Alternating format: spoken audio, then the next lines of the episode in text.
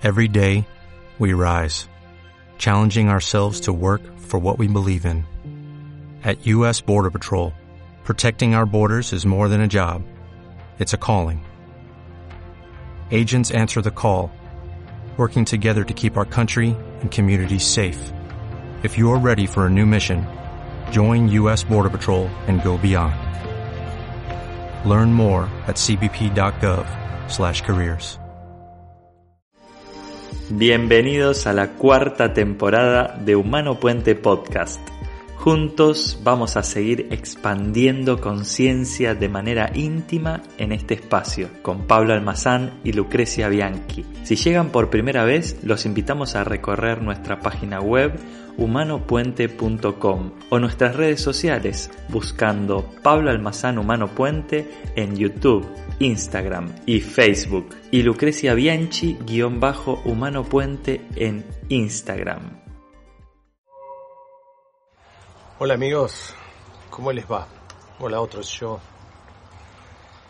En el último tiempo, eh, sobre todo a raíz de la salida de la economía del creador, yo en ese libro menciono y, y los comunicadores y los consultores de Humano Puente saben que les he contado que eso iba a traer toda una serie de público nuevo a este camino, a esta lógica de Humano Puente, y como consecuencia de eso, eso ha sucedido, era lógico, era esperable, por lo menos para mí.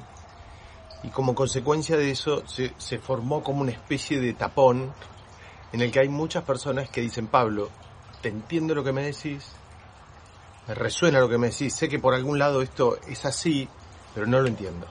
No te entiendo lo que decís en los videos. Hay otras personas que sí, ya venían de antes, ya venían comprendiendo paso a paso la bioexistencia consciente, entonces comprenden e incorporaron e inclusive utilizan o intentan utilizar de la manera más profunda que pueden la bioexistencia consciente, que siempre recomiendo dos opciones. O hacer un camino de consulta con un consultor de mano puente, ahí se comprende lo que es tirarse al agua, cuando uno se tira al agua, si no, no se puede describir lo que es. Y el segundo es hacer el camino humano puente, que es un camino de 13 días en el cual sos consultor, y ustedes ya lo saben porque se los digo video tras video. Pero la finalidad de estos videos que voy a lanzar a partir de ahora son precisamente volverme un poco, ¿eh? didácticamente lo digo esto porque no es así, pero algo así como voy a irme de la montaña, voy a, voy a volver a ver quiénes quedaron ahí en ese estado inicial o en una parte del camino y les voy a tratar de retransmitir didácticamente algunas pautas para que puedan retomar y, ahora sí entender la bioexistencia consciente, más allá de que la manera de comprenderla es viviéndola. ¿Está bien? Yo voy a estar eh, en estos días de viaje, de modo que hoy me voy a poner a grabar varios videos, mañana también, porque después hago un encuentro hermoso de Bariloche con 60 consultores en bioexistencia consciente que vamos a trabajar profundamente. Así que lo que les digo en este video es, bueno, primero prepárense. A todo aquel que se quiera acercar a la bioexistencia consciente, pero que le parece muy compleja, porque como abarca la realidad toda y los patrones de la realidad y del tiempo y de la lógica y de las polaridades y de la vida y de los síntomas, y es tan amplia porque abarca todo, algunos le, le puede resultar un poco desbordante, ¿ok? Entonces, primero traten de, de, de tomar esto que vamos a comenzar aquí. ¿ok?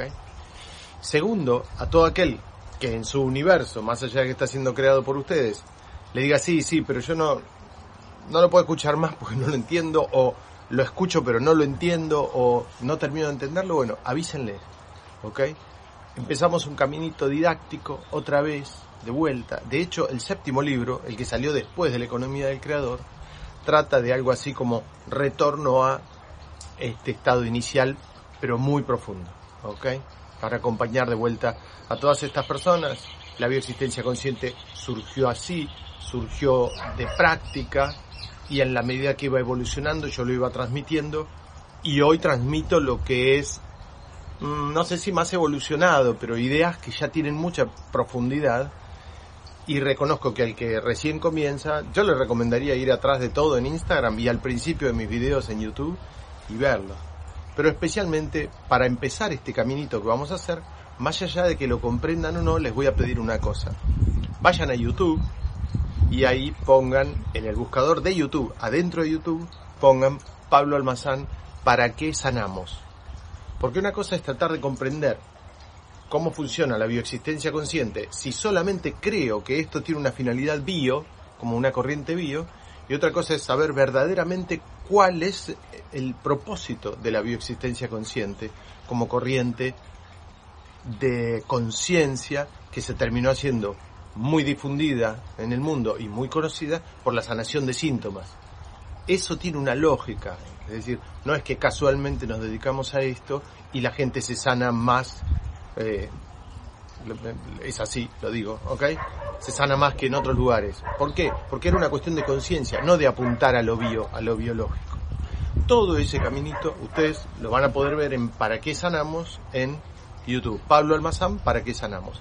Pero vamos a arrancar de cero y vamos a explicar todo paso a paso para que lo puedan incorporar.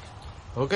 Como siempre, gratis aquí en YouTube, en Facebook, en, en, Instagram. Este video sale siempre, los videos salen primero en Instagram, arroba Pablo Almazán Humano Puente y después se repiten en las otras redes. ¿Está bien?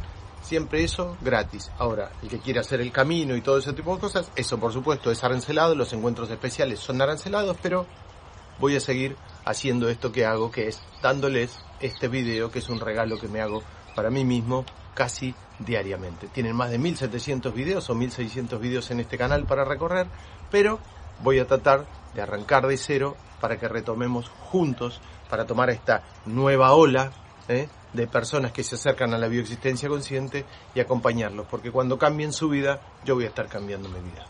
La bioexistencia consciente te lleva a una experiencia más bella.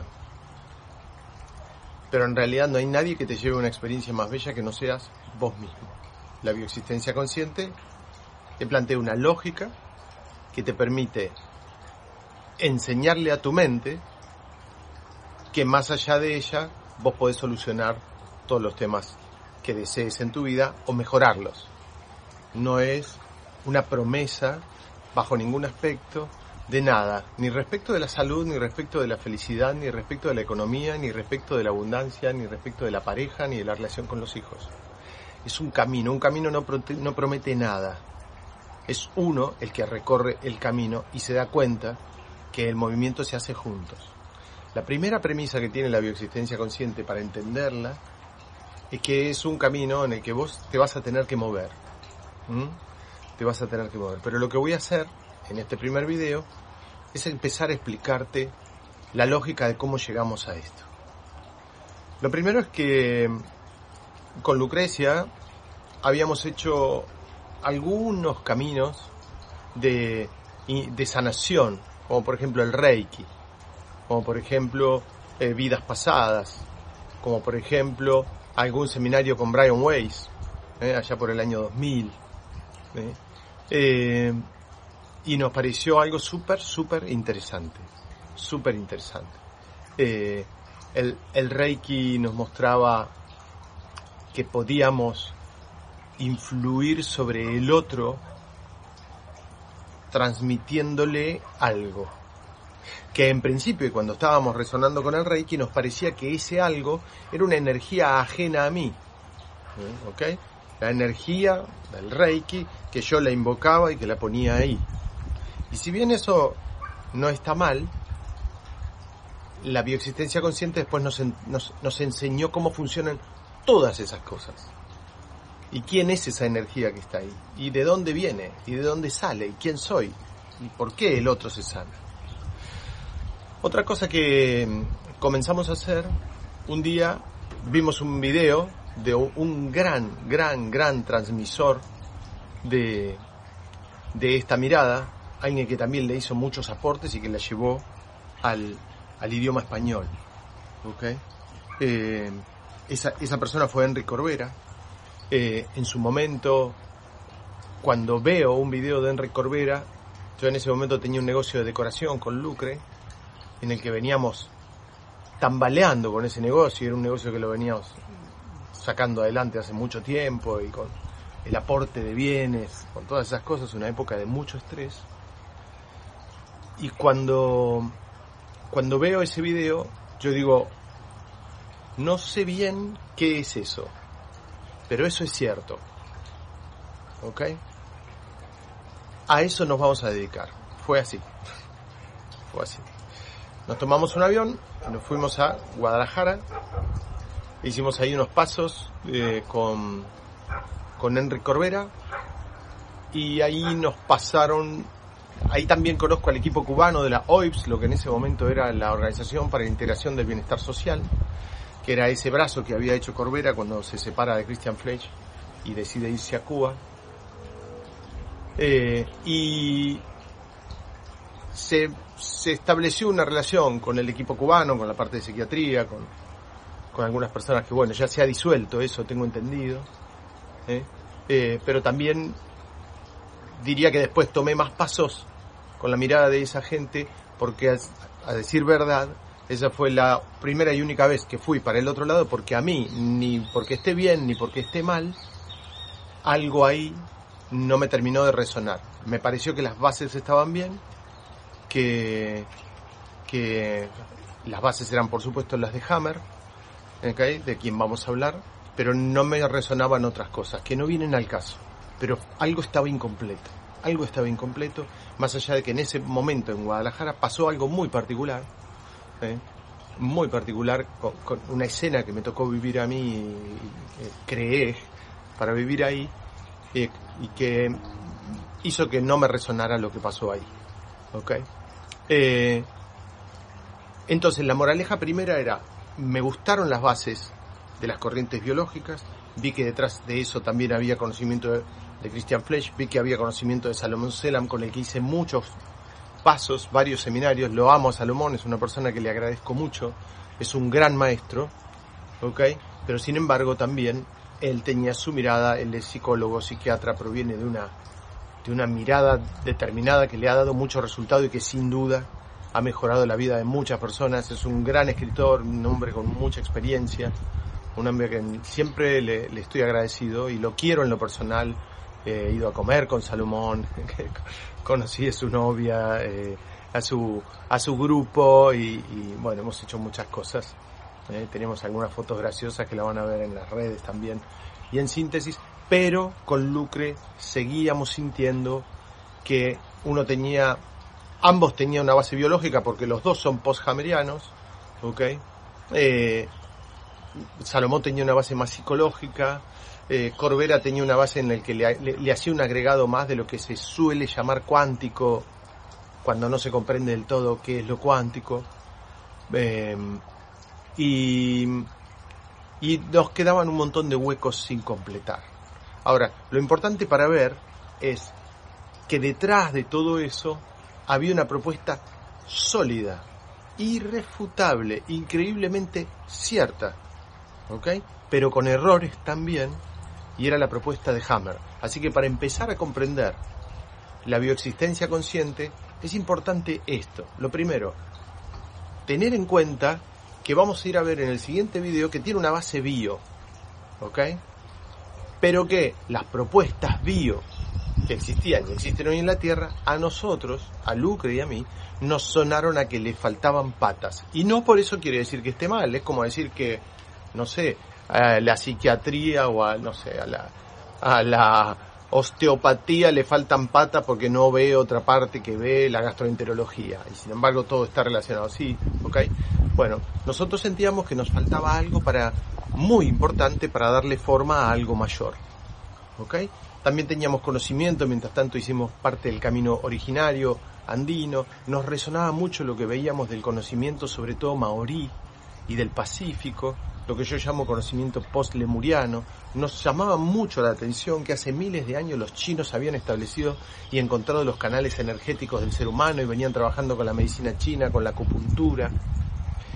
Encontramos que algunas propuestas que Hammer presentaba tenían mucho de la base china eh, y, después también vimos, por ejemplo, Salomón habla de, de la medicina china, habla de los canales energéticos, habla de ese pentagrama donde se habla de que los elementos, cómo trabajan, también habla de cómo el agua actúa sobre el fuego, el fuego sobre la tierra, el tierra sobre el aire, y todo ese tipo de cosas. Pero sabíamos que si nosotros lográbamos ensamblar muchas de esas piezas, en el ensamble iba a haber cosas que no iban a encajar.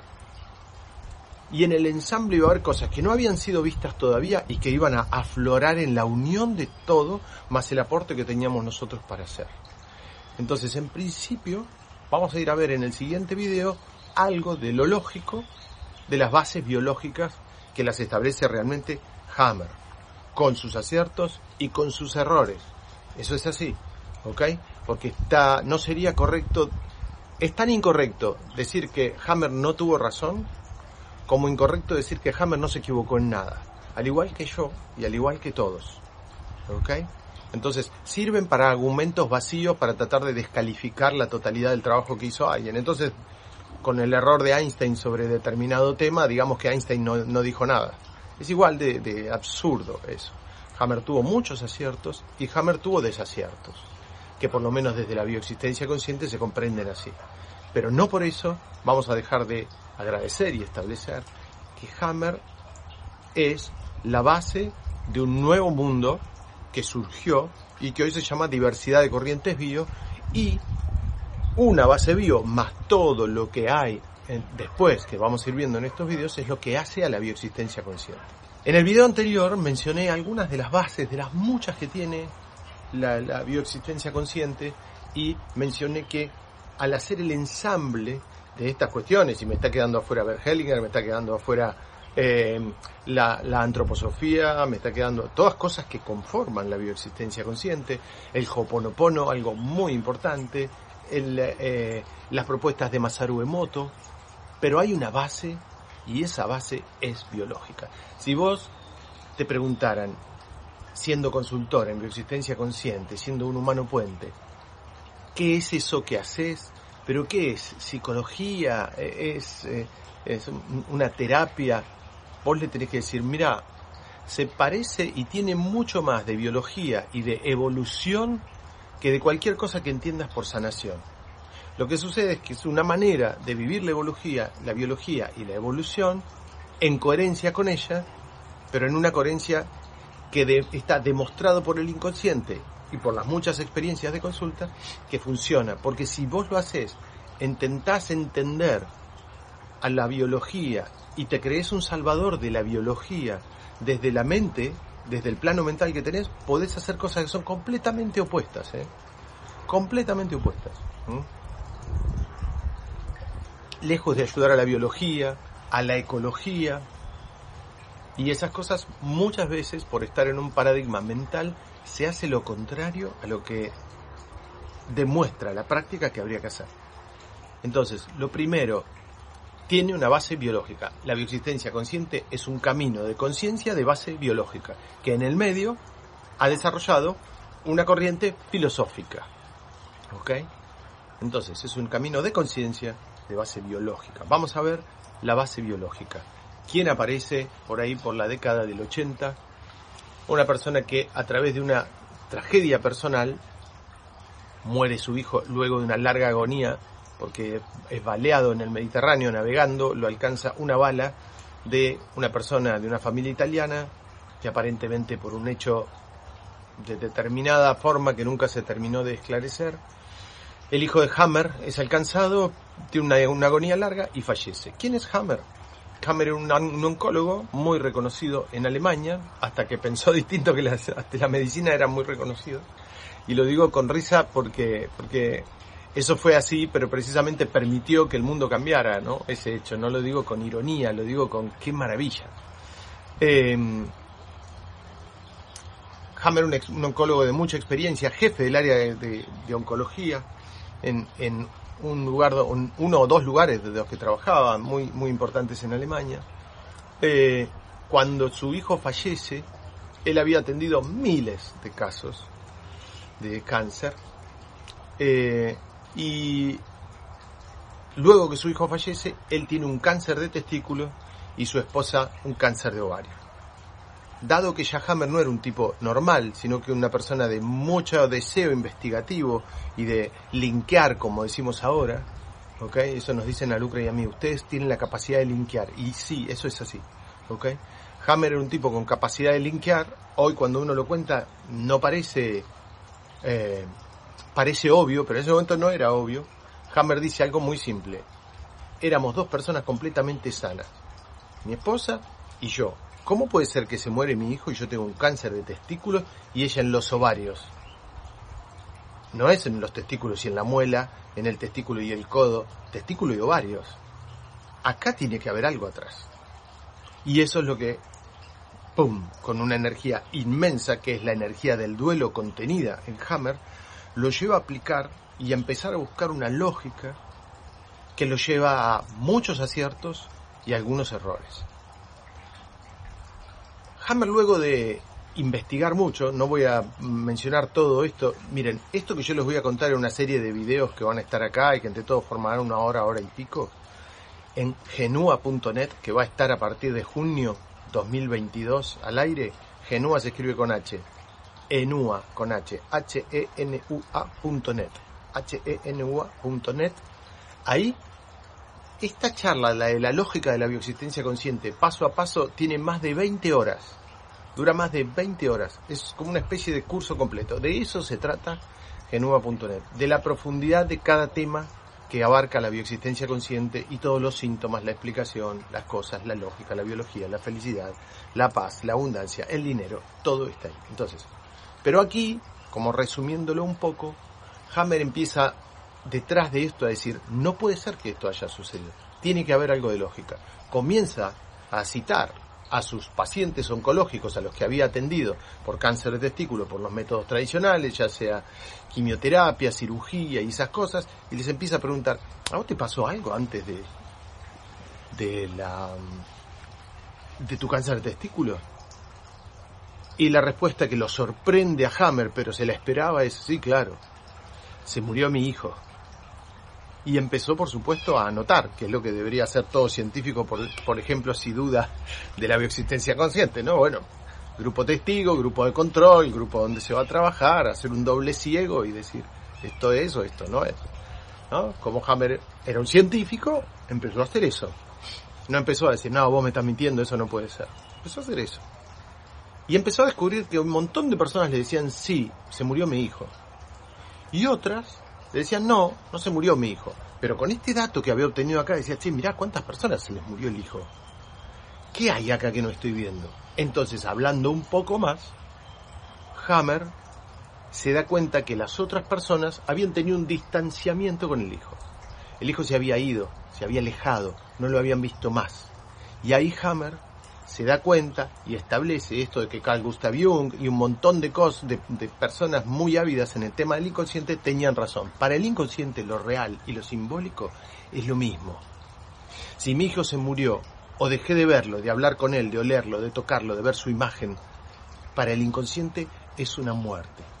Entonces, Hammer se da cuenta que detrás del cáncer de testículo había un, una muerte real o simbólica del hijo. Después de eso, Hammer comete lo que, voy a decirlo así, según nosotros y nuestro punto de vista, es un error. Y es establecer la muerte imaginaria. Si ustedes ven inclusive la jornada online de Humano Puente, van a encontrar que yo hablo ahí, me parece, de la muerte imaginaria. Y era que Hammer le decía, a ver, a estas personas se les murió el hijo, esta se les alejó, pero a vos no te pasó ninguna de las dos cosas. Háblame de tu hijo. Y mi hijo realiza actividades muy riesgosas, piloto de Fórmula 1, bombero, doble de riesgo. Entonces ahí Hammer dice, ah, esta persona está todo el día imaginándose que el hijo se va a morir. Bueno, eso lo he dejado ahí en la jornada online, porque después cuando hacen el camino yo les explico la evolución de eso. Y es que eso era un error de Hammer. ¿Y dónde está el error? Que Hammer no comprendía el transgeneracional. El patrón que le da lógica al tercer grupo y a los tres grupos de cáncer de testículo de Hammer no es la muerte imaginaria, no existe la muerte imaginaria, sino los patrones que había en el inconsciente familiar y que están anclados en el transgeneracional y que cuando se repetían determinadas situaciones, a una persona le podía detonar un cáncer de testículo. Pero es largo de explicar, se los voy a desarrollar más adelante porque si no van a empezar a decir, uy, ya me estoy perdiendo de vuelta. No, más adelante lo vemos. Punto 2, la visión primera de Hammer. Falta ver después cómo descubre el final de Hammer, pero ya tenía el conflicto claro. ¿Está bien? Hammer descubre así que no podía ser casual. Eso es muy importante. La bioexistencia consciente se basa mucho en que nada puede ser casual. Hasta en la ciencia uno encuentra que cuando llegan a determinado límite y no saben más, ¿ok? ¿Qué hay más allá de los agujeros negros? ¿Por qué gira tal cosa? ¿Por qué pasa aquel asteroide? Ahí hasta la ciencia utiliza el menos científico de los argumentos. Dice, bueno, hechos fortuitos o azarosos. No existe el azar, señores. ¿Ok? Pero bueno, todos tenemos un límite en lo que estamos dispuestos a aceptar. Como conocimiento o como que eso no lo entiendo. ¿Está bien? Hammer no, no tomó las cosas para la casualidad y dijo, no puede ser casual que todas estas personas que atendí como pacientes oncológicos con cáncer de testículo hayan transitado emociones similares. Tiene que haber una relación entre la emoción que esta persona se guardó y el síntoma que tiene. Lo que no entiendo es por qué el testículo con el hijo muerto y por qué esto. Se pone a investigar, investigar y llega a lo más primario que tenemos los humanos, que es toda la evolución animal. Tenemos una evolución humana, por supuesto, en los cazadores, recolectores, en los primeros homínidos, en toda la historia de la humanidad y tenemos la herencia de los bichos que hemos sido antes de ser humanos. Y él encuentra, por ejemplo, en los mamíferos un patrón. Se da cuenta que, por ejemplo, cuando un león pierde el territorio, supongamos que un león tiene su leona y sus cachorros, viene otro león a tomarle el territorio y ahí se hace una lucha entre machos hay un tiempo que por su juventud, por su potencia, este macho, ¿ok? Puede enfrentar al macho que viene a invadirle el territorio. Y lo echa y se terminó. Continúa con su hembra y sus cachorros. Pero hay otro punto en que este macho ya se va poniendo más viejo y un día viene otro macho y le gana el territorio. Y le gana el territorio. Cuando le gana el territorio, este macho, el, el derrotado, o muere o se va.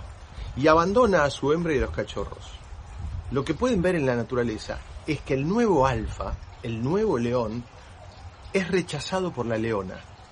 Es rechazado. Porque no es el macho con el que estaba, no es el macho con el que hizo a los cachorros. Y a partir de ahí se va a crear un clima de mucha tensión en el territorio de esos leones. ¿Por qué? Porque la leona sabe que este león macho va a tratar de matarle a los cachorros. ¿Por qué? Porque cuando el león macho mate a los cachorros, la hembra, que no son hijos suyos, la hembra no va a poder evitar entrar en celo. Y por lo tanto, ese macho la va a tomar y a partir de ahí va a seguir una descendencia de leones descendientes de este león más fuerte, del que ya derrotó al otro, que era menos capaz de proveerle a las crías lo que tenía que hacer, lo que tenía que proveerles. Entonces hay un día en que la hembra, como los cachorros tienen hambre, los tiene que abandonar porque tiene que salir a cazar. Y ese día, cuando la leona sale a cazar, llega, ve que sus cachorros están muertos e inevitablemente, algo que los humanos dirían, no, lo mato. Estamos hablando de biología pura, cruda. Inevitablemente la leona va a entrar en celo. Y va a hacer una posición que se llama lordosis y va a estar dispuesta para que el nuevo león la tome y a partir de ahí va a continuar todo como si biológicamente no hubiera pasado nada, lo que hubo ahí desde el punto de vista humano es un drama, pero desde el punto de vista biológico no. Y eso es lo importante a tomar en cuenta en la bioexistencia consciente, que el conflicto es biológico y que la resolución es biológica y que los seres humanos somos tan biológicos como esa leona, el resto es cultural. Pero acuérdense de esto que es clave para entenderla más adelante. Lo que detona un síntoma, ¿ok? Es el conflicto a nivel biológico, la emoción que detona el conflicto biológico. Por supuesto que a vos no te va a pasar ni harías lo mismo que la leona, pero tu biología manda lo mismo. Entonces Hammer descubre ahí esto de que el inconsciente biológico ordena que cuando se murió un cachorro hay que hacer otro. La leona no lo puede evitar, no hay manera de que lo evite. Se murió un cachorro, hay que hacer otro. Su inconsciente biológico le dice, acepta a este león y ella lo acepta. No está el rencor, la ira, la bronca, la rabia, no, lo acepta y continúa la especie. Ese mandato biológico es el que el ser humano tiene bloqueado a nivel cultural, no porque uno mate al otro, sino que cuando muere un cachorro puede pasar por dos situaciones. Una, tener en esos mismos días, me lo han contado no una, infinidad de personas, me han dicho, acabo de entender por qué, justamente cuando estaba en el drama más grande de mi vida, que fue la muerte de mi hijo, tuve una excitación incontrolable y tuve relaciones con mi esposo. Siempre me sentí culpable por eso. Ahora lo acabo de entender. Es esto mismo que les acabo de decir. La otra opción es decir, no, yo no voy a hacer caso, no, no voy a tener otro hijo para reemplazar este. El inconsciente biológico dice, ¿con qué parte del cuerpo, dónde está anclada la orden de hacer más descendencia en los seres humanos? Y ahí viene la impresionante visión de Hammer. En el testículo y en el ovario. Entonces, dado que esta persona no está escuchando el mandato biológico con el testículo barra ovario que tiene, voy a hacer que tenga más testículo, más ovario, porque de esa manera va a poder hacer lo que la biología necesita que haga. Y le hace una proliferación celular en el testículo. Eso ya cambió el mundo. Pese a que como toda idea, como le pasó a Galileo, a Copérnico, a todos, van a pasar muchos años en que hay que torcer un timón muy pesado de la visión ilógica que tienen algunas sanaciones y algún eh, tipo de sanación en la Tierra, pero que sin embargo en Humano Puente le agradecemos y lo honramos. Es por eso que en Humano Puente hay tantos médicos. Sobre 3.000 consultores, 3.200 que hay hoy en 2022, principio de 2022, más de 400 son médicos.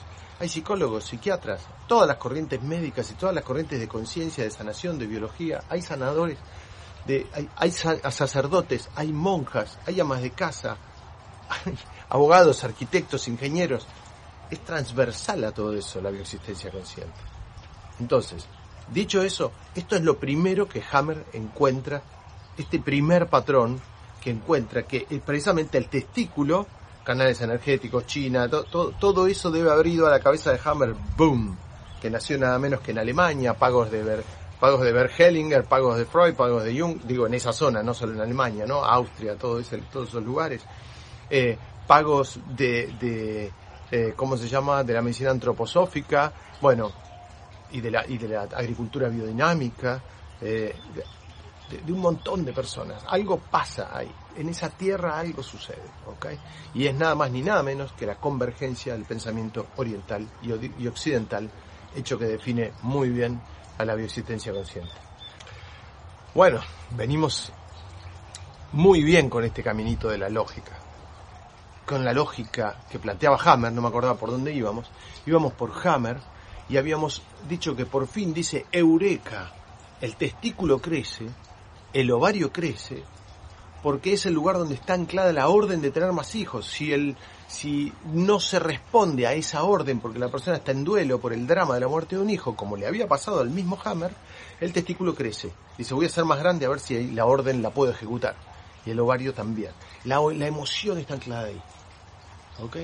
Ahora, Hammer, con esto, arranca y empieza a buscar todos los demás. Porque dice, si encontré la lógica de este cáncer, voy a encontrar la lógica de un montón de cánceres. Y dicho y hecho, lo empieza a hacer lo empieza a hacer. Y eso lo lleva también a algunos errores, de los cuales vamos a hablar después, pero hacen a una mayor, en otra instancia te vas a dar cuenta. Pero por las dudas hay algunos detractores de Hammer viendo estos videos, cosa que realmente no me importa porque tenemos una enorme eh, ventaja aquí en Humano Puente. Es que no hablamos solamente. Todo lo que decimos lo hacemos. Entonces vos te vas a encontrar en mis redes sociales, en las páginas de Facebook, en distintos lugares, todas las personas que te han dicho, en los libros de celiaquía te vas a ver todo lo que dice el Mesané. Entra un SAC, la página de Facebook, Unión de Sanados de Celiaquía, y fíjate, hay todas las personas que dicen que con las biopsias ya en la mano, con los antígenos, con los estudios de sangre, están sanados por todos lados. Entonces, perdón, pero ya pasé 10 años, 11 años haciendo esto. Si vos consideras que no funciona, trabajalo. ¿Está bien? Eh, yo ya no, no paso más por ahí. No paso más por ahí. Ya se lo mostré a gobiernos, a instituciones médicas, a instituciones de todo tipo. Y aquí eh, lo que hacemos es otra cosa. Dedicarnos a que el, que el que resuena y vio cómo cambió su vida lo haga. Y el que no resuena es porque yo tengo que seguir creciendo, evolucionando y tomando conciencia. Nada más. ¿Está bien? Así que vamos con todos los que sí les suena esto y ven que aquí hay algo y hay una lógica. Entonces se las estoy contando para que puedan retomar este camino. Cuando Hammer ve todo esto y sigue con, con todas las los patrones, empieza a encontrar muchos patrones. Te repito, que lo llevan a algunos errores. A esos detractores yo también les digo, cuidado, yo también digo que cometió errores. Pero no digo que todo fue un error, sería absolutamente incoherente si creo que todo fue un error. ¿okay? Por ahí estaría defendiendo algún interés que no, que no tiene asidero. Ahí empieza a recorrer todos los cánceres en principio y después el resto de los síntomas. Pero como él era oncólogo, se imagina, tenía una cantidad de información y empieza a encontrar la base, la relación entre una emoción y lo que resulta en la biología. Una emoción guardada y lo que resulta en la biología. Es decir, el drama por la muerte de un hijo repercute en que la biología manifiesta con un crecimiento celular o con una modificación celular eh, ese drama, esa energía contenida que se llama emoción. Y la bioexistencia consciente se trata de tratar de encontrar, Lucrecia y yo, ¿no? Donde la mente se está poniendo un autolímite sin que nadie se lo pida y ver si hay algo más allá. Y ahí es donde nos hacemos la primera pregunta. Si Hammer es verdad lo que encontró y es verdad lo que dice, él dice que la energía ¿eh? voy a girar un poco más, me va corriendo el padre, eh, que la energía se convierte en materia, que una emoción impactó en la biología. Y si nosotros unimos con todo el conocimiento que veníamos transitando antes con Lucre y con lo que siempre nos gustó investigar, nosotros decimos, entonces, todos los pueblos originarios tenían razón, porque decían que las emociones y la energía se convierten en toda la materia que hay alrededor nuestro. Si yo sé leer lo que hay detrás de la propuesta de Hammer, no solo voy a encontrar una manera de comprender el origen de todos los conflictos biológicos y lo que se llama síntomas en la humanidad, el dolor de codo, de cadera, el, cáncer de determinada cosa, la faringitis, la laringitis, la cefalea, la uveitis, la, el queratocono, no sé, el tinnitus, ¿eh? sino que toda la realidad podría ser el resultado de cómo yo la veo y la modifico en base a las emociones que tengo. Y ahí dijimos, wow, qué parecido a lo que decía Masaru Emoto, por ejemplo. Pero él se refiere al agua. ¿No habrá tenido un autolímite cuando habló del agua? ¿Qué pasa si trasladamos eso a otros lados? Y ahí es donde comenzamos a viajar a la propuesta que hace, por ejemplo, Masaru Emoto. La propuesta de Masaru Emoto es tan maravillosa, cierta, como deslumbrante y em, despertadora. Porque Masaru Emoto también es otro de los que le demuestra a la humanidad y le dice, mirá, ver quién sos y tu poder es muy simple, lo que pasa es que no tenés ganas de hacerlo. Tiene una franqueza japonesa Masaru Emoto. ¿Ok? Masaru lo conocen, si no, googleenlo, Masaru, así como suena, es de esos nombres que afortunadamente son en japonés, pero como suenan. Masaru Emoto, eh, no me acuerdo si tiene alguna doble letra, pero no importa, vos pones Masaru Emoto y vas a ver. Falleció, ¿eh? así que anda por todos lados. Masaru Emoto sigue siendo el todo que siempre fue, simplemente entregó la identidad Masaru Emoto. Y él hizo, comenzó a hacer experimentos con el agua y con microscopios de mucha potencia. ¿Viste los cristalitos de nieve que se dibujan siempre? como es un cristal de nieve, así, de simétrico, hexagonal, pentagonal? Eh, Masaru hizo experimentos sometiendo el agua a emociones. ¿Cómo? Ponía un frasco con agua y le insultaba. Ponía un frasco con agua y le decía te amo. Y después y probó con distintas palabras.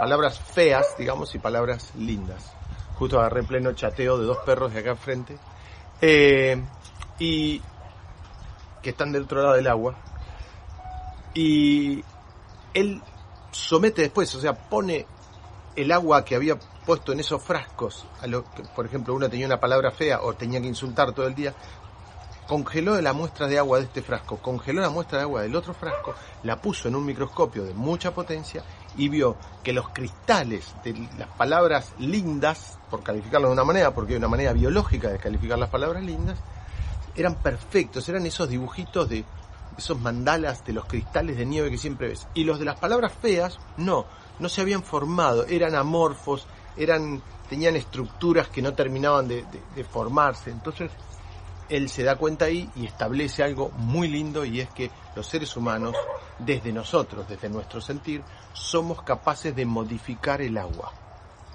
Sumemos. Hammer nos dice que las emociones impactan en la biología. Pablo y Lucrecia dicen, ¿y en el resto no? Masaru Emoto nos dice que las emociones impactan en el agua. Pablo y Lucrecia dicen, ¿y en el resto no? Por eso digo que siempre nuestro planteo con Lucre fue, dado que la mente va a tratar de decirle, bueno, de decirte siempre, bueno, hasta acá, pero no, no sigas para atrás. Esto que, que, que te diste cuenta, ok, pero no sigas dándote cuenta, porque me desestabilizás, porque yo soy la que mantengo el orden aquí abajo. Después vamos a ver qué es ese aquí abajo. Si descubriste que Masaru Emoto te demuestra lo del agua, eh, ok, acepto que afectas el agua pero el resto no. No me molestes, ¿eh? No me digas que todo lo modificas vos, porque sería muy desestabilizante para mí. No me digas que las emociones impactan en tu biología, porque sería muy desestabilizante para mí. Eso dice la mente. Ahora, cuando se lo demostras, dice, ok, las emociones impactan en la biología, pero nada más, ¿eh?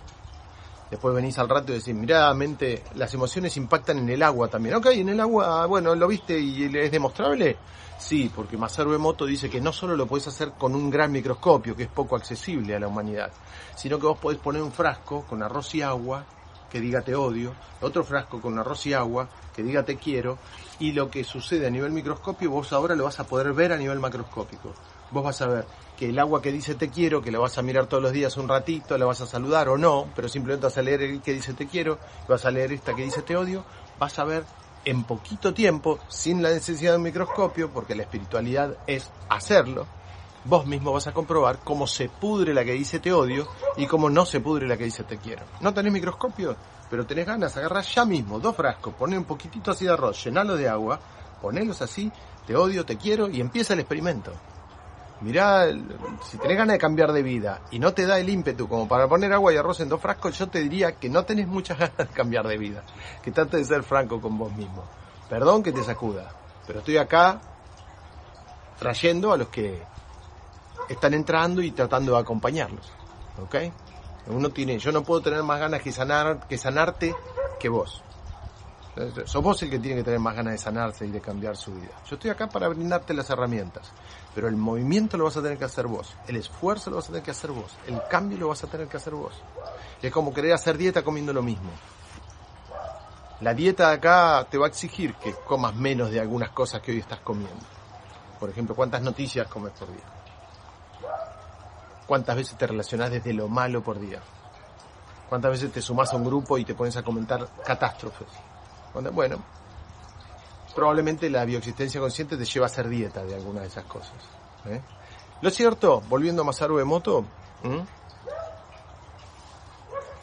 que él no solo descubre, tiene miles de experimentos, creó el Instituto del Agua, esto lo hizo miles de veces. Yo cuento que le logró sacar el olor a un lago mientras se puso en meditación al lado del lago con un grupo de personas, pero cuento también que cuando terminó la meditación a los pocos días el olor a podrido volvió. Todas esas cosas nos llevaban a nosotros, con Lucre, a decir, ¿y si sigo? Todo parece estar mostrándome que yo modifico el agua, que yo modifico el cuerpo. ¿No modificaré toda la realidad? ¿No seré algo más que eso? ¿Y quién soy entonces? ¿Desde dónde modifico la realidad? ¿Dónde está la base de aquellos cánceres que Hammer no había aceptado, no había tenido, que era el conflicto imaginario? ¿Dónde está todo eso? Y eso es lo que nos invitó a seguir por otros caminos más que vamos a ir hablando en esta serie de videos para que entiendas de qué se compone la bioexistencia consciente. Bueno, en síntesis, llegamos hasta acá y ya tenemos un hammer que dice que la energía se convierte en materia, en biología, impactan las emociones en la biología. Punto uno que tomamos con Lucre y dijimos, entonces todos los originarios tienen razón.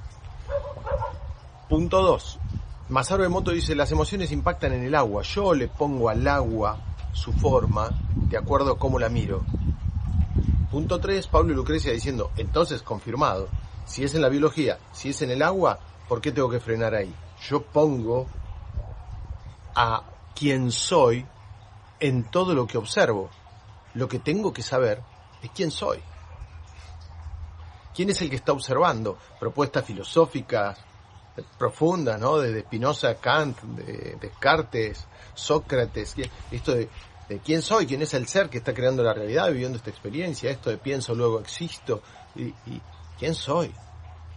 Y cuando comenzamos ese camino, ahí ya fuimos a partes más profundas, como por ejemplo la visión de Carl Gustav Jung sobre la conjunción de las energías que hacen al inconsciente, las distintas maneras, el inconsciente antiguo, tribal, ¿eh?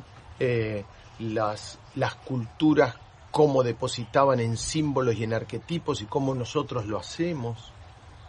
Pero además, algo muy importante y es la llegada del transgeneracional y la propuesta de Nicolás Abraham, María Toró, que toma Anne Susenberger, que toma François Dolto, que toman otras personas y que empiezan a comprobar, y esto es muy importante para el pensamiento científico, digamos, por si alguno viene de ahí, empiezan a comprobar que las personas no tenían sus recuerdos porque sí, o su personalidad porque sí, o sus conflictos psiquiátricos, no solo psicológicos, sus miedos, sus fobias, sus ataques de pánico, sus angustias, por lo que les ocurre a lo largo de estos años, de lo que podemos llamar esta vida,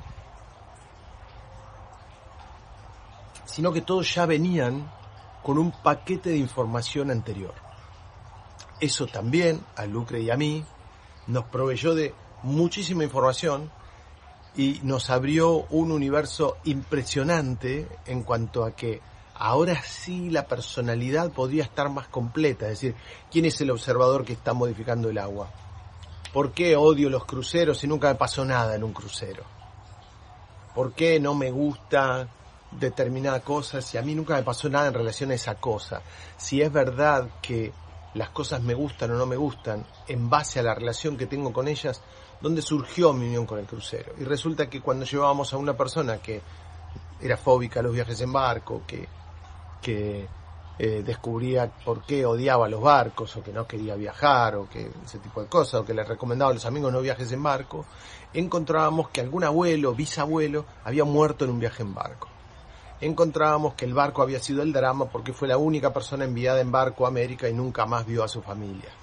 Pero lo que había detrás y lo que nos proveyó el transgeneracional es el poder encontrar patrones en una primera escala de profundidad. Atención, la, la profundidad cero, digamos, la no profundidad, eh, por decirlo de alguna manera eh, graciosa, no es para que nadie se enoje, pero de verdad lo que Rumi llama que la humanidad está dormida es 100% así.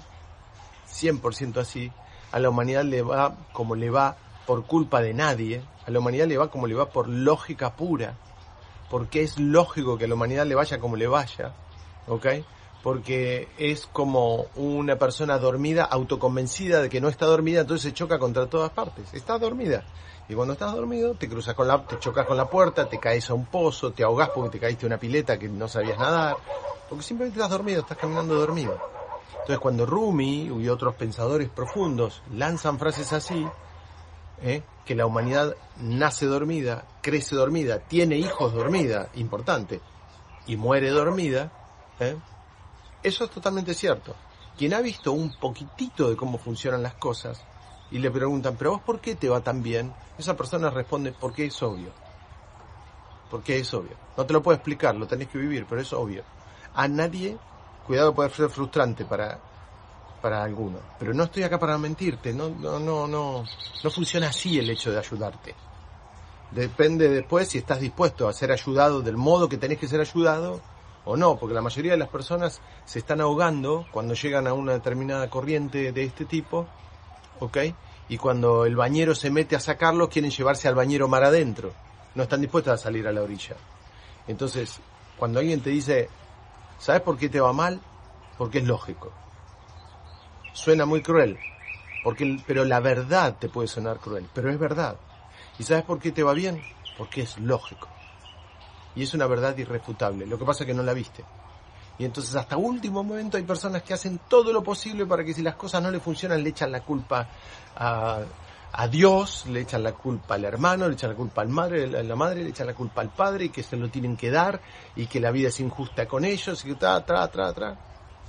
Plan B, tomar la responsabilidad de la propia experiencia humana, salir a ver qué es lo que hay que hacer e insistir, insistir, insistir. Como digo siempre, te lo dice alguien que ha tenido veintipico de años de dolores de cabeza, insoportables, hasta semanales y muchas veces diarios. Alguien que no podía comer más que arroz y zanahoria rallada. Durante muchos meses mi alimentación fue arroz y zanahoria rallada. Y te lo dice alguien que hoy, si bien puede comer un montón de cosas, todavía no las puede comer todas. Y todavía cada tanto me duele la cabeza. ¿Y qué voy a hacer? ¿Voy a llorar? ¿Voy a patalear? Sin embargo, vas a escuchar los podcasts y vas a escuchar un montón de cosas, de lugares, vas a, mira, te diría, entra a Spotify, poné Humano Puente y escuchar los podcasts. La cantidad de gente que he podido acompañar y transmitirle la información para que sí sane sus dolores de cabeza, para que sí pueda comer de todo, ¿ok? Y sin embargo, yo todavía no lo he logrado. ¿Y cuál es el problema con eso? También me gusta enseñarle a los sanadores que nunca un sanador está sanado de todo y que no lo hubo en la historia. No existió el sanador sanado de todo en toda la historia. Entonces, si estás poniéndote eso como base para dedicarte a la sanación, te estás poniendo un autolímite. Porque la bioexistencia consciente propone que uno está sanado cuando no existe ningún hecho de infelicidad o que le provoque un movimiento en su vida. Y dado que eso sigue sucediendo siempre, todo sanador está distorsionado. Porque si no, no podría tener a nadie distorsionado en su realidad que le venga a decir, ¿me sanás? Si eso sucede es porque el sanador tiene cosas que sanar. Entonces vamos adelante.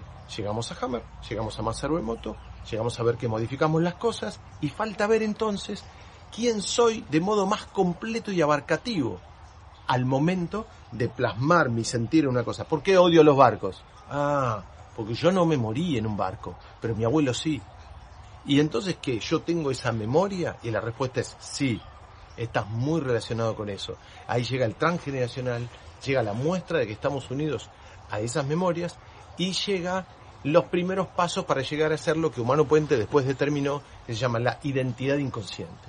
Tu identidad inconsciente es la suma de todos los recuerdos que tenés muy activos y que vos no recordás, porque en realidad no te acordás de lo que te pasó a los 8 años, no te acordás de lo que te pasó hace 10 años, hace 15, hace 40, y sin embargo en la consulta lo vas a recordar. ¿Ok? Entonces, o es muy probable que lo recuerdes.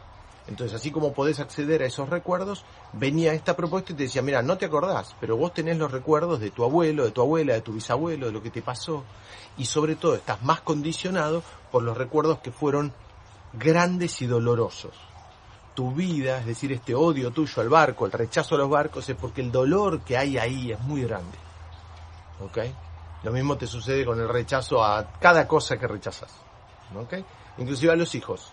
Las personas por ahí que dicen, no, no, yo no quiero tener hijos, no está ni bien ni mal, como todo lo que he dicho hasta acá, no está ni bien ni mal, pero no saben que están condicionadas por muertes de niños o muertes de madres cercanas a la fecha de parto. Toda persona, hay un mandato biológico que dice hay que tener más hijos, hay que, hay, tiene que haber más humanidad. Lo dice el, el, el mandato biológico de las hormigas, de los chanchos, de los pájaros, de los peces, del pez payaso y del ser humano. Cuando alguien, desde su decisión, decisión, establece que no quiere tener hijos, por supuesto que no está ni bien ni mal. Porque punto uno, tu hijo es el universo. Punto dos, está muy bien si no quieres tener hijos, pero es antibiológico. Y si es antibiológico, tiene una historia detrás. Y esa historia es muy anterior a vos probablemente. Por ahí es tu bisabuela la que muere en el parto de tu abuela. Por ahí es tu bisabuela la que muere en el parto. Nació tu abuela y en la siguiente murió tu bisabuela. Y resulta que esa siguiente tenía relación inconscientemente con vos, o la bisabuela con vos, o la abuela. Entonces, eso empieza a darle otra amplitud al ser humano, a este observador que deposita y tiene sus emociones sobre las cosas y determina cómo influye en las cosas, esto kantiano que podemos decir, o esto de muchas miradas de la filosofía que sucede, es la manera completa de empezar a ver por qué sucede lo que sucede en mi realidad y por qué me sucede lo que me sucede en una parte muy cercana a esa realidad que es mi cuerpo físico. Si yo uno lo que me dijo Hammer de por qué siento los conflictos en el cuerpo físico y por qué impactan en la realidad de determinada manera y ahora le agrego el hecho de que quien determina eso no soy solo yo desde que fui concebido hasta hoy, sino que soy yo desde mucho antes, lo que tengo que averiguar es quién soy. Llegamos entonces a que gracias al método del transgeneracional, Por supuesto que probado, hay muchísimas personas que han sanado sus síntomas gracias al transgeneracional, no solo a través de Humano Puente, sino de otras corrientes que lo contemplan. El transgeneracional es así. Ahora, con Lucre habíamos desarrollado, cuando empezamos con esta propuesta de la bioexistencia consciente, que en ese momento se llamaba decodificación bioemocional solamente, hoy decodificación bioemocional se llama la primera parte de la bioexistencia consciente, digamos que los primeros kilómetros de este camino son decodificación bioemocional. Los kilómetros siguientes, de manera indefinida, se llaman bioexistencia consciente. ¿Está bien? Siempre fuimos muy prácticos. Yo vengo del mundo de la computación, Lucre viene del mundo del diseño, ambos nos conocimos a través del amor a las plantas, ambos nos conocimos a través de la jardinería y esas cosas. ¿Eh? Y, y en esos mundos, tanto en el de la computación como el de las plantas, no hay teoría, hay práctica. Si vos escribís un programa en una computadora y no funciona, vos sabés que el equivocado sos vos, no la computadora. Tenés que ir a revisar lo que estás haciendo, ¿eh? buscar la lógica, ver qué pusiste mal, y cuando lo pones bien, la computadora va a hacer lo que vos decís. Eso tan simple que les cuento y que yo atravesé como programador de sistemas y que hoy tengo el honor que mis hijos lo hagan, ¿eh? porque me encanta eso, eh, me brindó una certeza, y es que nunca el equivocado está allá. El equivocado soy yo. Si la computadora no hace, si la realidad no hace lo que yo quiero que haga, no es culpa de la realidad. Algo estoy programando mal. Esa cosa tan simple te la provee la programación. ¿Qué es lo segundo que te provee la programación? Un orden lógico. Si no aplicas lógica, la programación no funciona, la computadora no funciona. Todo eso es lo que pude trasladar acá. Por eso la bioexistencia consciente es una corriente lógica y es una corriente donde yo soy el programador. ¿Ok? Yo escribo el programa. No es casual nada de lo que sucede ahí. Si te gustan esas teorías que dicen no seremos hijos de una civilización avanzada que nos programó y nos tiene dentro, acá sometidos y todas esas cosas, bueno, cuando te reconoces el todo, eso se cae. Porque sos vos el que entonces te estás autoprogramando para eso. Después vamos a ir a esa parte, la de las oposiciones que tengo cuando hago, cuando digo que soy espiritual y que soy el todo, y la siguiente palabra ya la embarré. Pero vamos despacito. Lo que sigue, para ver quién es el que está poniendo y dándole forma a este entorno, es quién soy aparece Ann se establecen los patrones que propone el, eh, el, método de genosociograma, la psicogenealogía y estos nexos en el inconsciente con nuestros ancestros.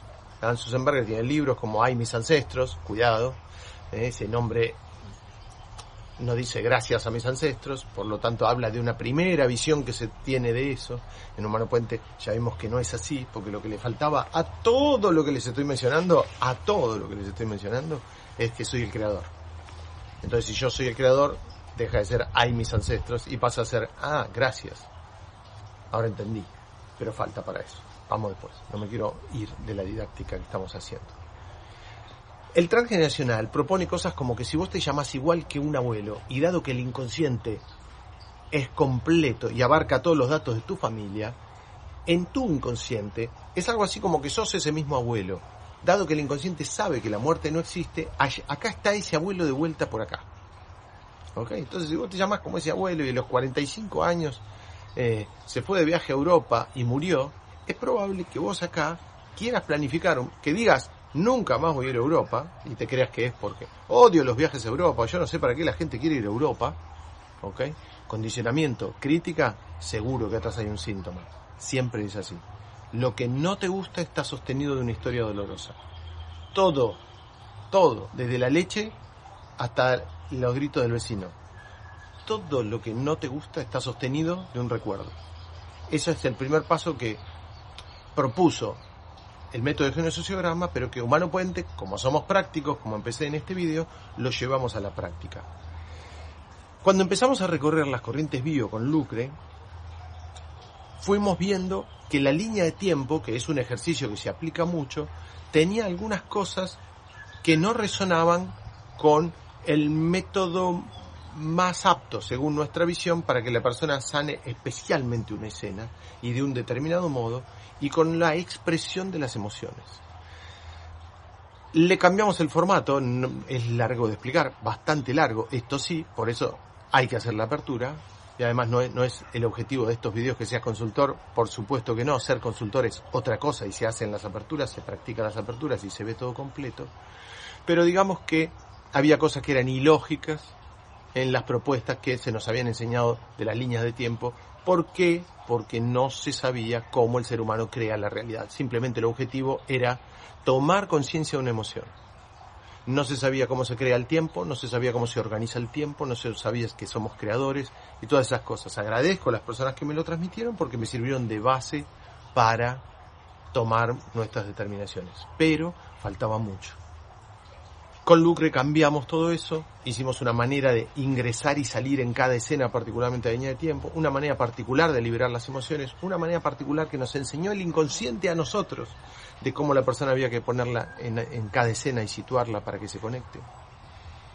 Y logramos ver resultados que empezaron a provocar, esto 100% así, que al aplicar lo que hacíamos, nos llenamos tan rápido de consultantes y empezaban a venir personas en auto de distancias tan lejanas y personas en avión de distancias tan lejanas a que las atendamos y venían charters es decir, ya venían personas organizadas en un vehículo porque se organizaban y ese día organizábamos para atenderlas, para atenderlas a todas, entonces venían en auto, venían desde muy lejos a que las atendamos. Empezó a suceder eso. Y les diría que no fue tan largo el tiempo en que llegamos a la conclusión de que esto no lo podíamos hacer más nosotros solos, de que tenía que haber más gente que lo hiciera, porque nuestro límite ya estaba ahí dado. ¿Cuántas personas vamos a poder atender por año? no sé, 500, ok, ese va a ser nuestro límite. No va a haber más de 500 personas que se atiendan por año. ¿Qué tuvimos que hacer? Durante todo ese tiempo que íbamos atendiendo y experimentando y creciendo en las conclusiones, porque las mismas escenas de este laboratorio nos las mostraban y las confirmábamos, y establecíamos nuevos postulados que nos llevaban más atrás, surgieron ahí varias cosas. La decisión de empezar a transmitirlo a quienes quieran hacer esto, y ahí surgen las aperturas en decodificación bioemocional. Y paulatinamente, ni bien comenzamos a hacer eso, fuimos dejando nosotros de atender en consulta porque no nos daban los tiempos. Y eso nos dolía porque nos gustaba y nos gusta mucho atender en consulta. Pero por otro lado, estábamos aprendiendo también esto de, bueno, para hacer un bien mayor o para hacer algo que te gusta más y que tiene un bien mayor y que vos sentís que va a servir para expandir esto, vas a tener que dejar algo de lado. Y eso que dejamos de lado fue la atención en ese momento. Pero algo que venía surgiendo por detrás era que veníamos viendo que esta línea de tiempo que habíamos propuesto y que se utilizaba en PNL y en un montón de propuestas y que nosotros dijimos no, no funciona así, esta línea hay que cambiarla, esa línea que generamos y que tenía resultados tan enormes, tenía un límite y era que la aplicábamos en esta vida contemporánea.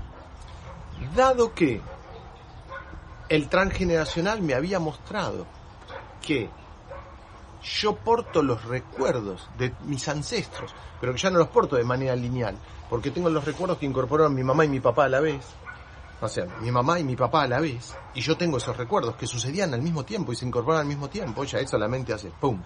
y también portaba los recuerdos de mis cuatro abuelos que incorporaban a la vez y de mis bisabuelos que incorporaban a la vez, todo eso hizo que dijéramos, bueno, si lográbamos establecer un campo para aclarar bien en qué lugar y momento de la historia estamos, seguramente esta línea de tiempo la podemos seguir haciendo más atrás. Eso sucede en el año 2015 y ahí nace Reorixins. Reorixins, que significa retorno al origen por interpretación del síntoma, es una manera de vivir lo que el transgeneracional nos sugería que seguramente por ahí había alguna relación, pero que las personas o no tenían datos de esos ancestros, no sé nada, sé que tuve un bisabuelo, pero no sé ni el nombre, ¿ok? O en caso que tenían datos, sí, sabían que coincidía el nombre, las fechas u otros patrones que el transgeneracional dice que son el nexo, y es cierto, ¿eh?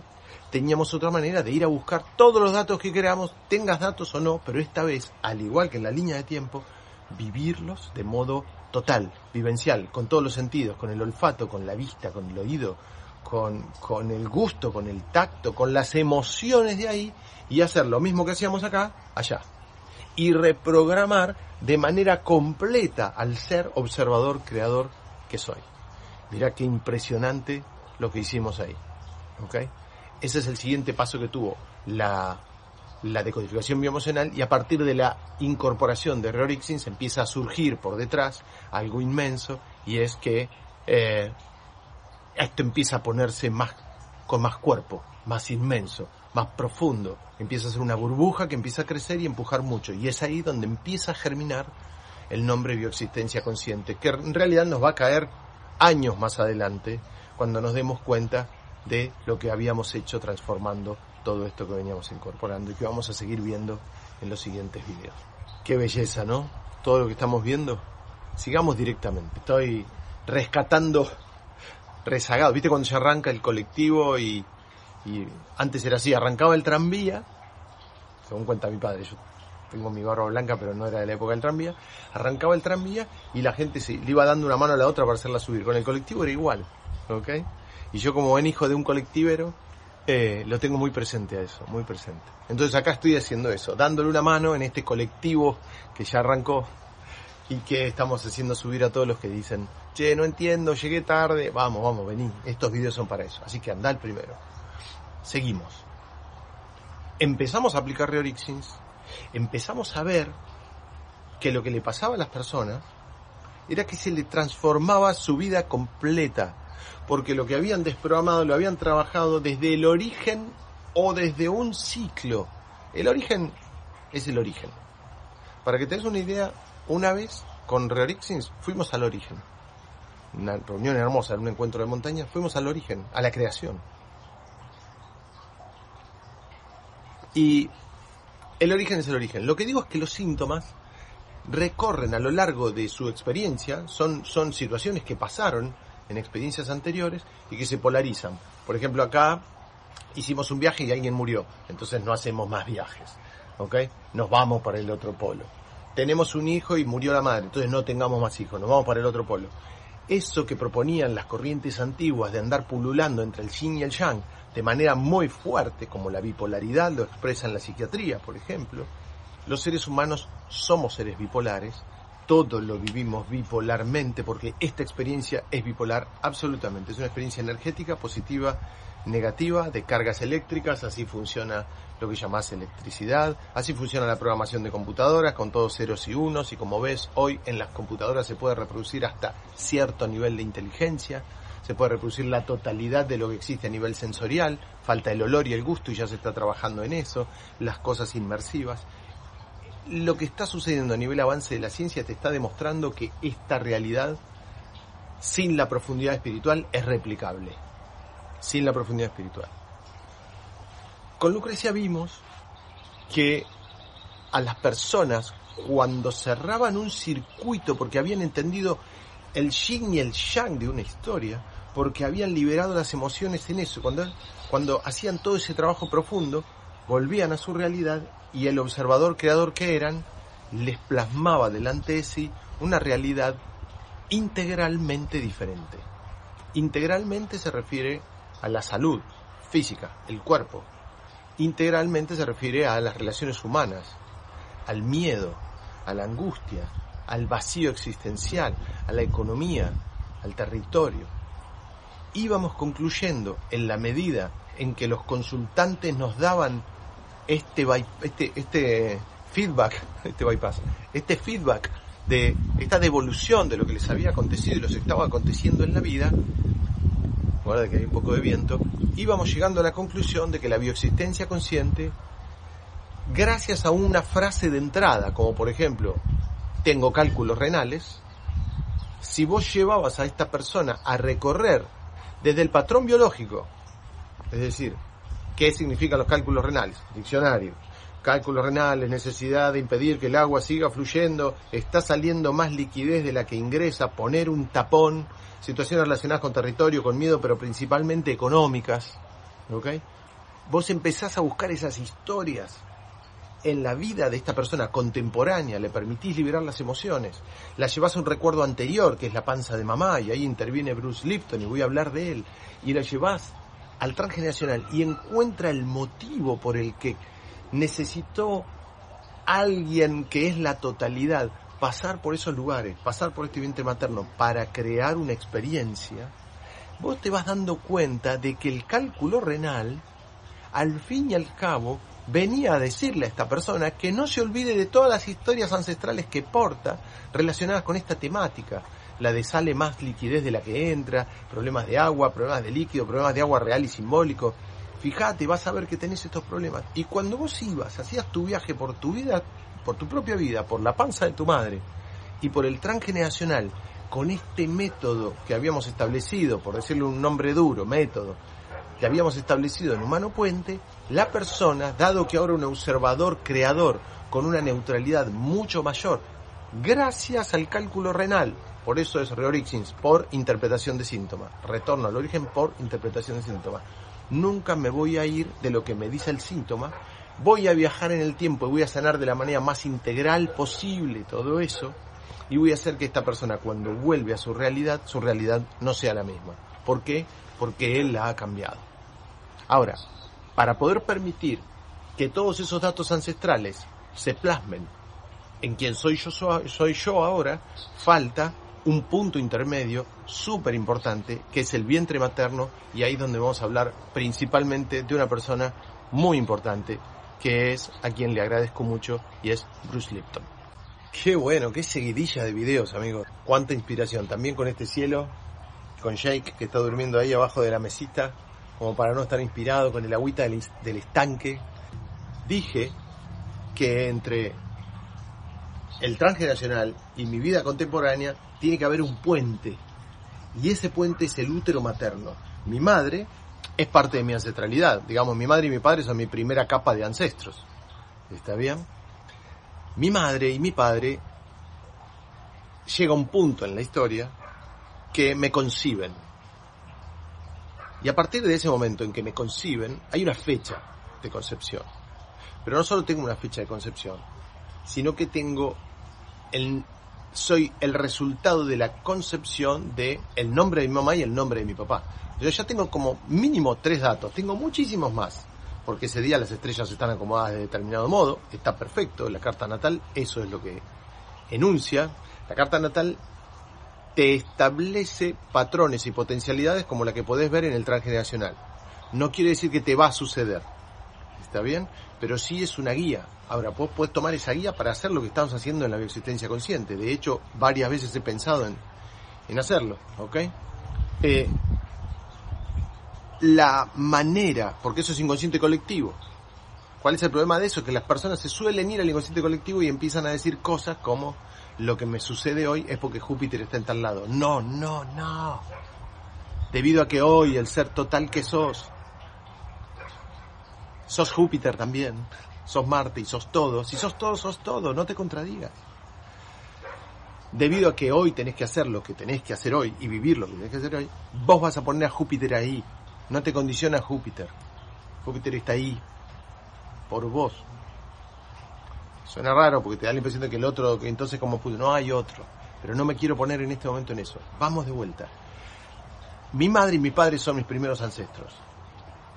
Cuando yo soy concebido, lo soy en una fecha y ya tengo dos cosas, dos datos más. Hijo de fulano y mengano.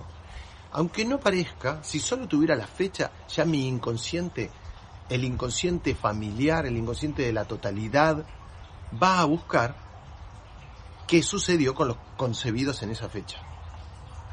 Y va a decir, a ver, quiero los datos de todos los que han sido concebidos en esta fecha, en este árbol genealógico, porque quiero saber quiénes vivieron mucho, acuérdense, esta experiencia es biológica, biológica. Quiero saber quiénes vivieron mucho para recomendarle a este inconsciente que acaba de inaugurarse esta burbuja de inconsciente que pertenece al inconsciente mayor y a la burbuja mayor, familiar, colectivo, le quiero recomendar, dado que la finalidad de esta experiencia es biológica, que dé los pasos por donde los dieron los que vivieron mucho y que evite los pasos de los que vivieron poco. Entonces, ¿cuándo fuiste concebido? Tal día. Por favor, inconsciente familiar, denme la información de todos los que han sido concebidos o que nacieron o murieron tal día. ¡Rum! porque están relacionados con él. Y ya tengo un caudal de información que condiciona mi vida. En ese preciso instante, el instante de la concepción, y es más, mucho antes, dejo de ser un ser neutral, dejo de tener libre albedrío. tengo un albedrío condicionado. ¿Ok? Ahora, también me aportan datos. Mira, es el hijo de fulana y de Mengano. Ah, a ver todos los que han sido hijos de fulana. Datos, por favor, acá. Todos los que han sido hijos de Mengano. Datos por acá. Plum. Más condicionado del inconsciente. Y todos los que han sido hijos de fulanas y menganos que coinciden los nombres de la pareja, ¡frum!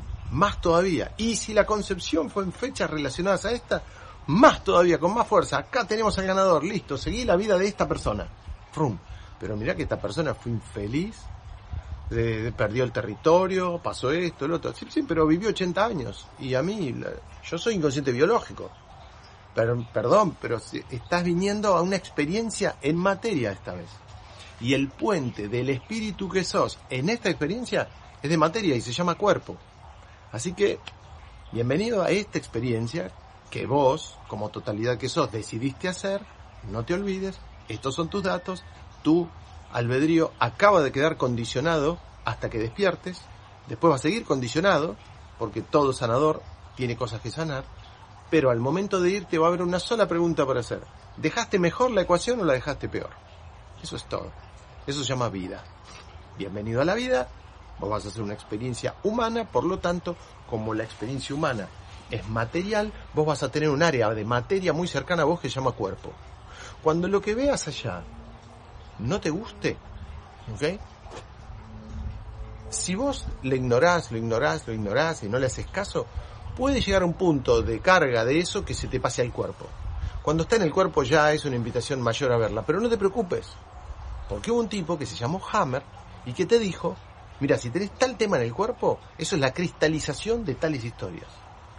Y esas historias las estás observando así por quién sos en profundidad. Anda, busca en profundidad quién sos, quién es la persona que está observando y creando eso, eso que te duele, y vas a poder dejar de crearlo de este modo. Y tu cuerpo te lo va a avisar. Así de simple es la bioexistencia consciente. ¿Qué nos aportó Bruce Lipton? Para eso, Bruce Lipton dice que en el vientre una célula se adapta para sobrevivir al medio en que está.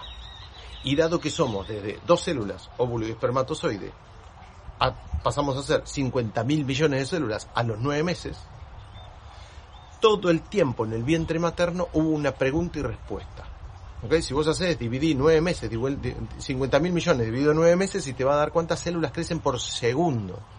Eso, la reproducción dentro del vientre es como un sonido que hace esa es la reproducción sexual. Cada célula está diciendo, ¿qué ambiente hay en el útero? Porque yo quiero sobrevivir. Eso es lo que nos enseña Bruce Lipton. ¿Ok? Fíjate en su libro La biología de la creencia, que es una maravilla de la humanidad.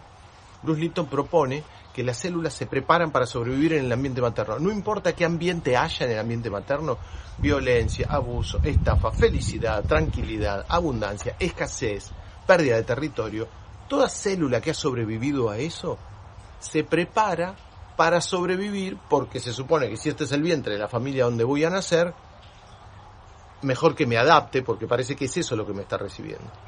Pero Humano Puente ahí es donde difiere de Bruce Lipton. Y dice, si yo la experiencia que vengo a hacer en este vientre materno ya está condicionada por las situaciones anteriores, soy yo, el ser, la totalidad, el que va a escoger el vientre ideal para programar sus células para que la experiencia humana que vengo a hacer para reparar lo anterior a esta concepción, atención, yo vengo a hacer una experiencia humana que tiene un punto de concepción para reparar lo antibiológico que sucedió antes. Es decir, los que se murieron jóvenes, los que abandonaron a los hijos, los que perdieron el territorio, los que perdieron sus bienes, las parejas que se separaron, los mal vistos. Todo eso, si vos lo llevas a biología, es largo de explicar acá, lo vas a ver en la jornada online y en el Camino Humano Puente. Si vos lo llevas a biología, da por resultado muerte, disminución de la especie. Dado que esta experiencia, la humana, está hecha para conservar la especie, para que el espíritu pueda hacer un tipo de experiencia particular, que es la biológica y material, somos custodios de este campo llamado humanidad con todo lo que crea este espíritu que somos y que lo pone delante de sí para observarlo, teniendo la capacidad de decir, esto no me gusta, por lo tanto está en mi pasado, lo voy a sanar.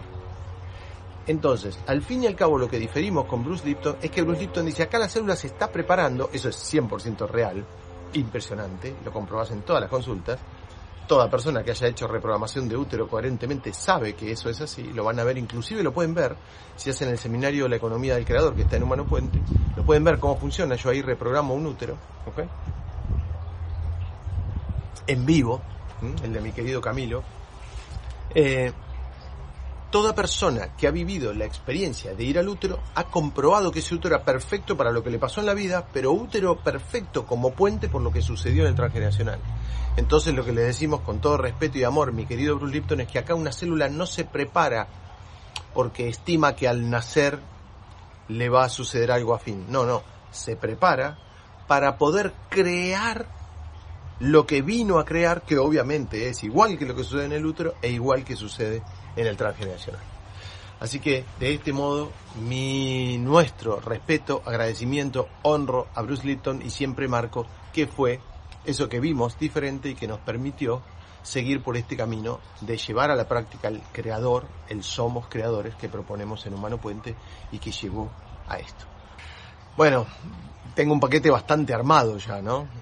Sé que es medio relámpago lo que les estoy diciendo, estoy en una hora y pico de videos contándoles toda la lógica de la bioexistencia consciente, pero les repito, en genua.net, H-E-N-U-A.net, no es .com, pero sí lo van a encontrar en genua.com.ar.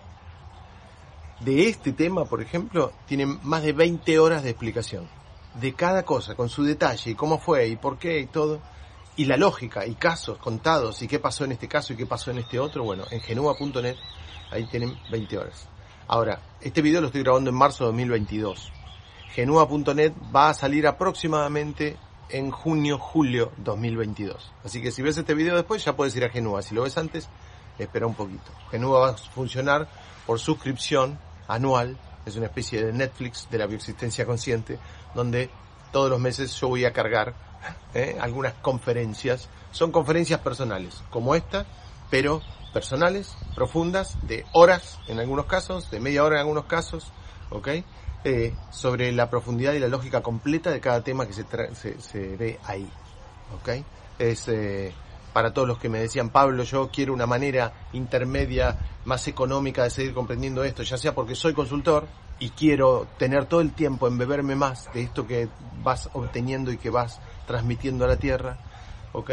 Y además Genúa que permite que toquemos temas muy profundos ahí porque es un espacio cerrado, no es un espacio abierto como las redes sociales donde a veces pasa que uno habla del aborto y de determinadas cosas, del abuso, de la violencia y alguien pasa por ahí y no interpreta del modo de la conciencia que se está dando esto. Porque si yo dijera, por ejemplo, ahora en este video, que en la humanidad no hay nadie culpable, desde la espiritualidad se interpreta de una manera y desde la no espiritualidad se interpreta de otra. Entonces, esa es la invitación de Genua. Vamos con este video que ya iríamos cerrando, tal vez con este video.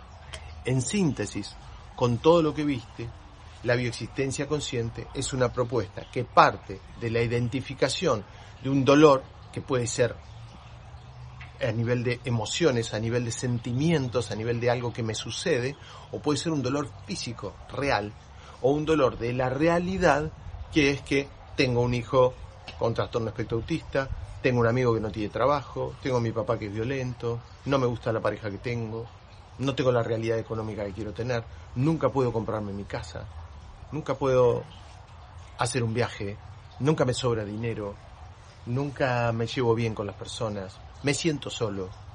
Todo eso, además de tengo difteria, tengo eh, eh, no sé, un problema sinovial en la rodilla, tengo el ligamento cruzado con tal problema, tengo eh, problemas en la piel, tengo eczema, tengo prurito, tengo lupus, tengo vitiligo, tengo ceguera, tengo náuseas, tengo dispepsia, es interminable, tengo cefaleas, dolor de cabeza, histaminosis, tengo SIBO, eh, tengo el cáncer que quieras, todas las cosas todas las abarca la bioexistencia consciente y tienen como finalidad, atención, al hecho de que despiertes y que tu vida sea otra. Una cosa muy importante a entender para entender la bioexistencia consciente es entender que la finalidad de la bioexistencia consciente no es el síntoma. Al contrario, te diría que el síntoma es nuestro socio y hasta yo le pido no te vayas hasta que esta persona no le cambie la vida. ¿Ok? Entonces, La finalidad de la bioexistencia consciente es que a las personas les cambie la vida. ¿Qué pasó como consecuencia? Que se sanan muchísimos más síntomas que en cualquier corriente de la que, por lo menos es lo que me comenta la gente. ¿eh? Eh, yo lo siento así, pero si no haría otra cosa. Pero lo que la gente me comenta también es eso. ¿Por qué se sanan tantos síntomas? Porque acá el síntoma no es la finalidad. El síntoma está a mitad de camino de nuestra finalidad.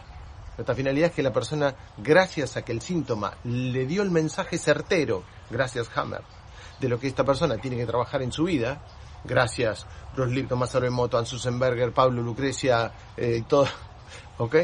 Todos los que mencionamos y alguien más que voy a mencionar ahora, eh, gracias a hacer todo eso, esta persona lo aplica y se da cuenta que el nombre de ese síntoma y la lógica biológica que tenía venían a despertarlo.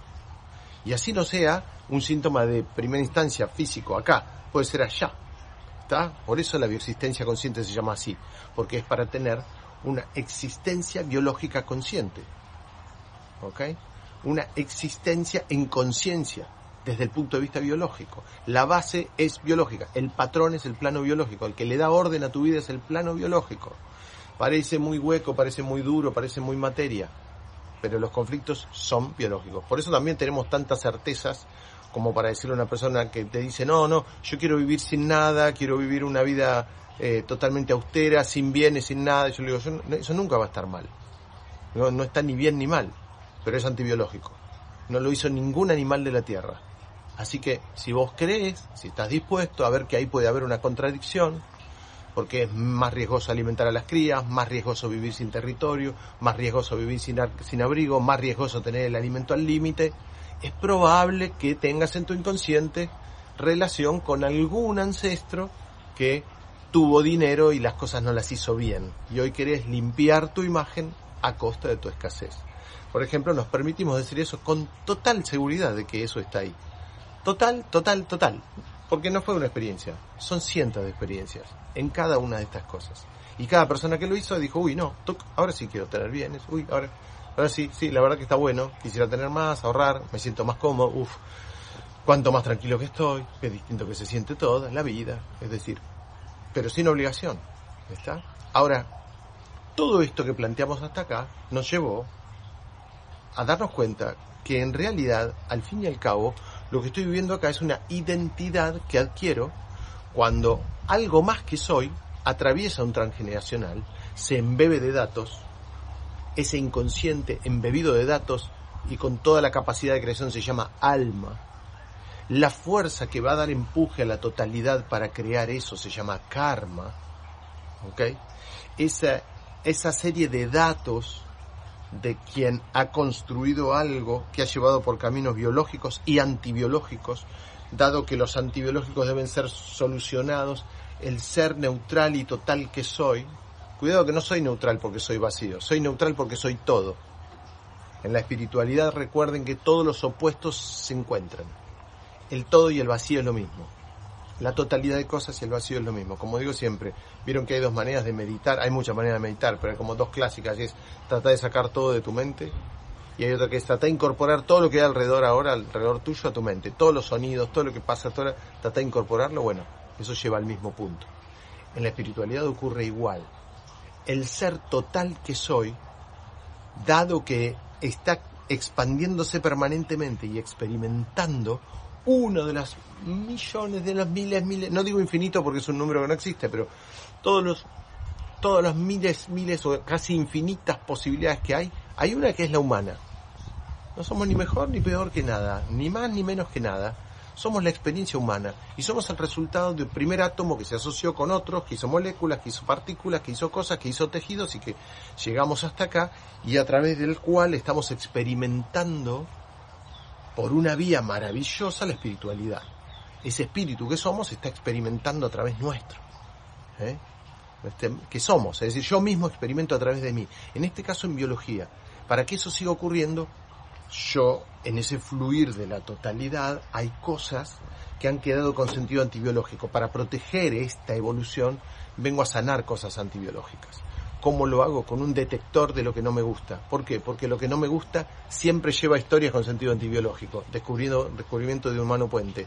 Ley número uno del síntoma. Todo síntoma tiene su origen en cosas con sentido antibiológico. ¿Cuáles son las cosas con sentido antibiológico? Ya las dije en vídeos anteriores.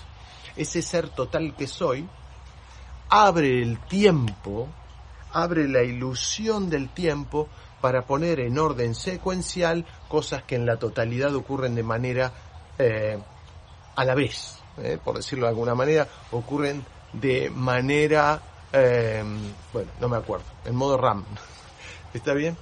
Ocurren a la vez, sucesiva. Acá los hechos ocurren uno sobre el otro, a la vez que el otro. Es inimaginable para la mente.